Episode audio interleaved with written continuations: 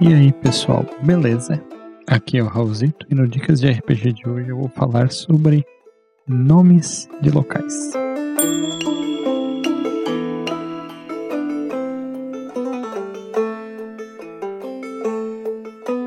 É bem normal assim, quando a gente está mestrando um jogo, principalmente de fantasia, às vezes se perder na hora de dar um nome para um local, para uma cidade, para uma dungeon, ou para um simples local na geografia do mundo, né? Mas vou dar aqui três dicas breves, né? E traçar alguns paralelos aí entre nomes em mundos de fantasia e nomes do nosso mundo real. E espero que sirva para as campanhas de vocês também. O primeiro tipo de nome que a gente tem, nomes em português ou na língua comum do seu mundo de jogo, que é igual ao português, né?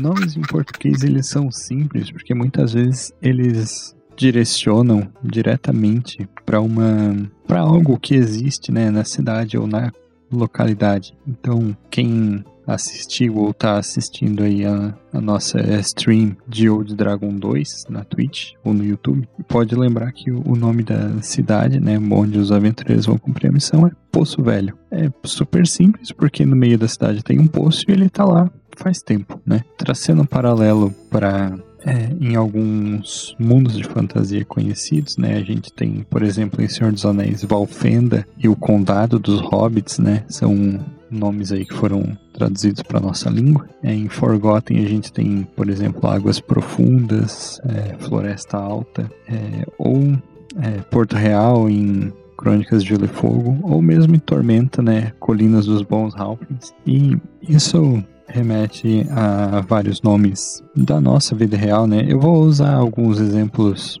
às vezes aqui de Santa Catarina mesmo. Leite quente, dor de dente, gente. Que eu moro aqui, mas tenho certeza que onde quer que o nosso ouvinte esteja morando vai encontrar coisas bem parecidas. Mas, por exemplo, por aqui a gente tem uma cidade próxima chamada Sombrio, né, que recebeu esse nome porque diz que o morro projetava sombra em cima da lagoa lá. Tem um braço do norte aqui perto também, ou então é, indo um pouco mais para longe daqui de Santa Catarina, né? Minas Gerais. Uai, só vai um cafezinho? Que indica o, o que, que era feito lá naquele lugar, né? Belo Horizonte. E esse tipo de coisa, né? O segundo tipo de nome que a gente vai falar hoje são nomes estrangeiros ou nomes em línguas que não são o português, né? Ou que não são a língua dos falantes locais. Isso é um clichê que muita gente cai, né? Quando tá inventando nomes para mundos de fantasia, bota uns V e uns TH e inventa uma palavra e deu, assim. Mas a gente pode se aprofundar um pouquinho mais, né? Porque no mundo real, né? Quando a gente tem nomes em outras línguas,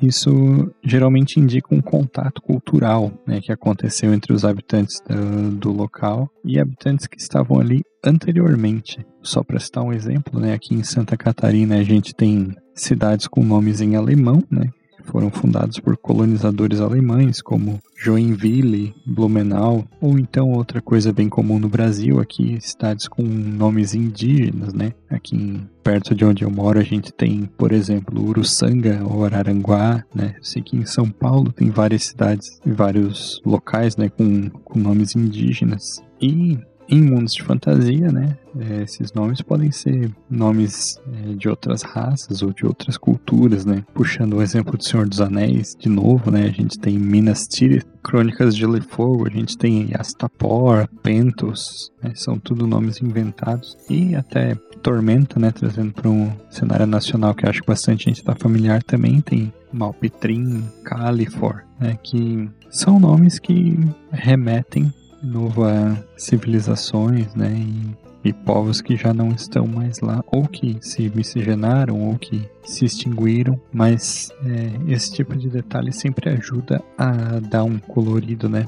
E terceiro seriam cidades, principalmente cidades esse, né? É, cidades com nomes de pessoas. É, isso dá para dividir em duas subcategorias, digamos assim, né? Que são nomes de ordem religiosa, né? Como a gente tem várias cidades com nome de santo aqui no Brasil, tipo é, São Paulo, né? Santa Maria e assim por diante. E a segunda seriam cidades com nomes de é, personalidades históricas, né? É, a gente tem um exemplo aqui em Santa Catarina que seria Florianópolis, né? Que vem do nome Floriano. Em mundos de fantasia, né? Isso pode se traduzir em cidades com nomes de deuses, como Valkyria no mundo de Tormenta, né? Ou, de novo, personalidades, né? No mundo de Tormenta mesmo a gente tem Vectora, né? Que foi fundada pelo mago Vectorius. E, de novo, né? Que traz um, um sabor aí a mais para pensar um pouco na origem da história, né? E ajudar a envolver